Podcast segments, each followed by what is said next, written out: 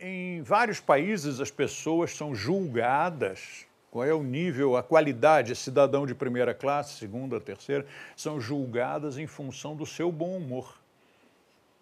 E tais países não estão errados, não, porque uma pessoa mal-humorada não pode ser cidadão de primeira classe. Né? É uma pessoa que incomoda os outros, que constrange os que estão ao seu lado. É preciso que nós cultivemos o bom humor. Ah, mas o que, que eu vou fazer se eu não sou naturalmente bem-humorado? Tem que se educar. Eu nunca fui bem-humorado, ao contrário eu sempre fui uma criança mal-humorada, um jovem mal-humorado e fui me cultivando. Tem que cultivar, tem que melhorar. O, o médico que me operou recentemente, numa comunicação comigo, ele disse, ele botou uma comunicação pelo Facebook, ele botou, você é muito bem-humorado. Na verdade, não é que eu seja, eu não sou. Mas, mas eu me, me educo, né? Eu faço por onde. Às vezes exagera um pouco. A gente tem que aprender a medida certa. Quando eu estava lá antes de ser operado, chegou o anestesista, botou a mão na minha barriga, que estava doendo. Na hora que ele botou a mão, botou uma mão meio pesada, né? E aí eu disse para ele, ainda bem que você é anestesista, hein? E, eu entendi que eu estava sendo bem-humorado. Ele, eu não sei o que, que entendeu, mas ficou com uma cara muito feia. Eu já contei isso para vocês aqui? Já, né? Não? E depois, na sala de operação, já estava lá para começar o, o, procedimento cirúrgico e chegou um médico e veio me cumprimentar. Disse, Mestre De Rose, uma honra conhecê-lo. Um prazer muito grande. Eu digo, infelizmente, não posso dizer o mesmo. Ah, me diverti um monte. De fato é que eu me diverti muito. E a vida fica mais fácil, né? E, e você acaba ganhando amigos. Uma pessoa mal-humorada, ela deixa todo mundo desconfortável à sua volta. Eu nem sei como é que pessoas mal-humoradas conseguem conquistar namorados ou namoradas. Porque eu, por exemplo, fugiria como o diabo da cruz de uma menina mal-humorada. Imagina. E se isso depois continua?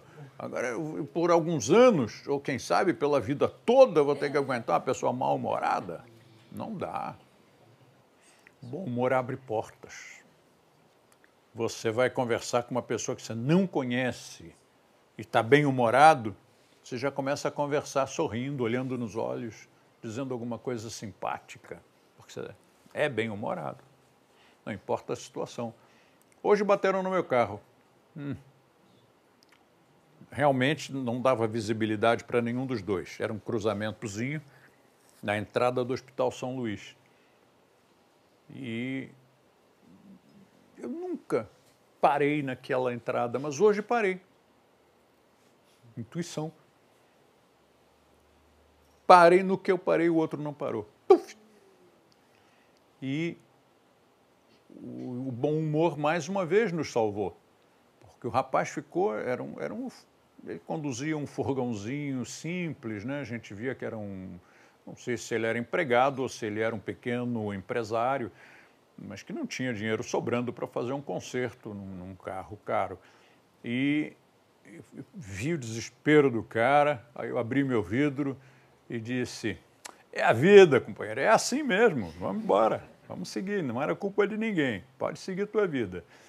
Sabe, você ver o alívio no rosto da outra pessoa, isso é a recompensa. O que mais a gente podia fazer? Pensa lá. Quais são as alternativas? Sair do carro e dar um chilique? Isso vai pagar o conserto? Ou vai fazer com que o carro não bata, desbata? Né? Não resolve perder tempo discutindo quem tem a razão, não vai levar a parte alguma. É mais fácil levar o carro, se for coisa pequena, leva num martelinho de ouro, se for coisa grande, entrega para o seguro.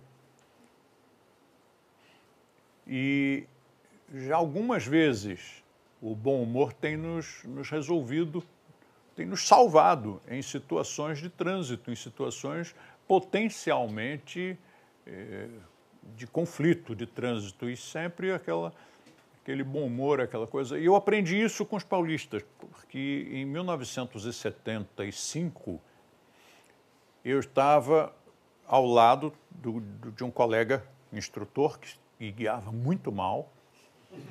E. Não é que o paulista guie mal, mas ele guiava. E, e ele fez uma barberagem, mas daquelas assim que todo mundo fica indignado. E o outro motorista fez menção a abrir a boca para dizer alguma coisa feia para esse meu amigo, mas esse meu amigo era bem-humorado. Então ele sorriu com aquela cara assim de desculpe, né? Mas um sorriso muito sincero. E você sabe que o ser humano ele age muito pela síndrome de espelho, né? Se você faz assim para alguém, a pessoa sem querer faz assim também. Se você sorri, a pessoa sorri. Não sabe nem por que está sorrindo, mas sorri porque você sorriu. Nós somos espelhos uns dos outros. E aí, quando ele deu aquele sorriso tão espontâneo, tão sincero, o outro descontraiu o rosto, deu um sorrisinho também e pronto, ninguém brigou com ninguém. Eu vi aquilo, eu estou aprendendo o tempo todo, né? Eu não paro de aprender. Eu olhei aquilo e disse: gostei, quero incorporar esse comportamento. E claro, não é de uma hora para outra, né? Mas eu batalhei, batalhei e acabei incorporando algumas coisas. Então, o, o, o, bom humor sempre me salvou e o mau humor sempre me custou um ônus alto. O mau humor sempre me deu mau resultado. Eu me lembro da, da fase de juventude, né? especialmente a fase da adolescência, que a gente é meio, especialmente homem cheio de testosterona, meio estouradão. Não me lembro de nenhum bom resultado. Nada. Mas mau resultado, me lembro de um monte deles prejuízos de toda sorte, prejuízo moral, prejuízo físico, perda de oportunidades, perda de namoradas, que aliás me parece que naquela idade era o mais importante. Mas um cara mal-humorado, quem é que vai querer namorar? A menina olha para o cara e diz: Pô, esse cara é um mal-humorado. Numa dessas, ele me bate. Né? Ele vai perder a paciência com qualquer coisa, me vira a mão. O cara é mal-humorado. Agora, um cara bem-humorado, o risco é bem menor, né? A menina também, mesma coisa. A menina mal-humorada pode infernizar a vida de alguém. No meu livro de Boas Maneiras, Método de Boas Maneiras, tem um capítulo que fala sobre isso, mas não fala bom humor, fala o sorriso. Como o sorriso pode abrir portas. É impressionante como abre portas. De um programa novo que passou na National Geographic. São dois, dois caras que fazem o programa. Um sério, uma cara meio triste e meio de poucos amigos. Eu não sei se ele é assim ou se para o programa ele representa esse tipo de personagem. E o outro ao contrário, bem-humorado, sorridente, comunicativo, bem falante. E os dois entram num restaurante e uma das coisas que fez a diferença no atendimento foi que um sentou e ficou quieto, calado, sério. Uma cara meio de fracassado, uma cara de insatisfeito da, pela vida. E foi tratado de uma forma. Eles puseram vários fatores. Um deles era esse, o outro era a roupa. O cara mal vestido e seu amigo bem vestido, sorridente, bem falante, bem humorado, sociável, conversando com a recepcionista, conversando com o garçom, conseguiu uma mesa melhor, foi atendido antes, ainda ganhou sobremesa grátis. E o outro não, o outro foi atendido de qualquer jeito, né? Porque se você olha para uma pessoa com mau humor, a pessoa também te devolve o mau humor. E como é que nós queremos ser atendidos pelo garçom ou pelo frentista de um posto de gasolina ou por uma, um funcionário de, um, de, uma, de uma vendedor de uma loja. Como é que nós queremos? Nós queremos que ele sorria. Então vamos começar, né? Tem que começar por algum dos dois. E a comunicação é, uma, é, é, uma, é um círculo virtuoso, porque, ou vicioso também. Você chega, reganha um sorrisinho, a pessoa já te dá um sorriso de volta, você sorri mais, ele sorri mais em troca. Dali a pouco vocês estão amigos, batendo mil papos. Hoje eu acompanhei isso também numa loja em que o, o, o atendente, a atendente, começou a conversar com o cara que estava comprando o produto, o rapaz também começou a ser simpático, dali a pouco parecia que eles se conheciam desde o nascimento, que eram amicíssimos, né?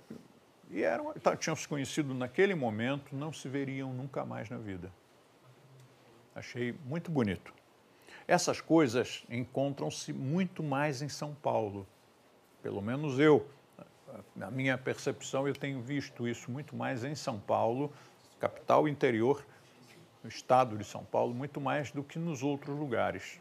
Mas nós temos que aprender com os paulistas. Eu posso falar porque, como eu não nasci aqui, eu posso rasgar um pouquinho de sedas a favor desse comportamento. Ele é tão interessante que uma colega nossa, que é a Vanessa, diretora da escola do Leblon, no Rio de Janeiro, ela é daqui e foi trabalhar no Rio. E um dia ela veio a São Paulo e quando eu a encontrei, ela estava emocionada, dizendo: Eu estava no supermercado e uma desconhecida veio conversar comigo e ficou conversando comigo. Ela já estava desabituada, que em São Paulo isso é natural, das pessoas simplesmente começarem a conversar, não te conhecem, não tem nenhum assunto especial, mas simplesmente por amizade, por boa disposição, por leveza, por bom humor. As pessoas começam a conversar entre si e os nossos instrutores precisam dar o exemplo, inclusive levando isso para outros lugares do mundo.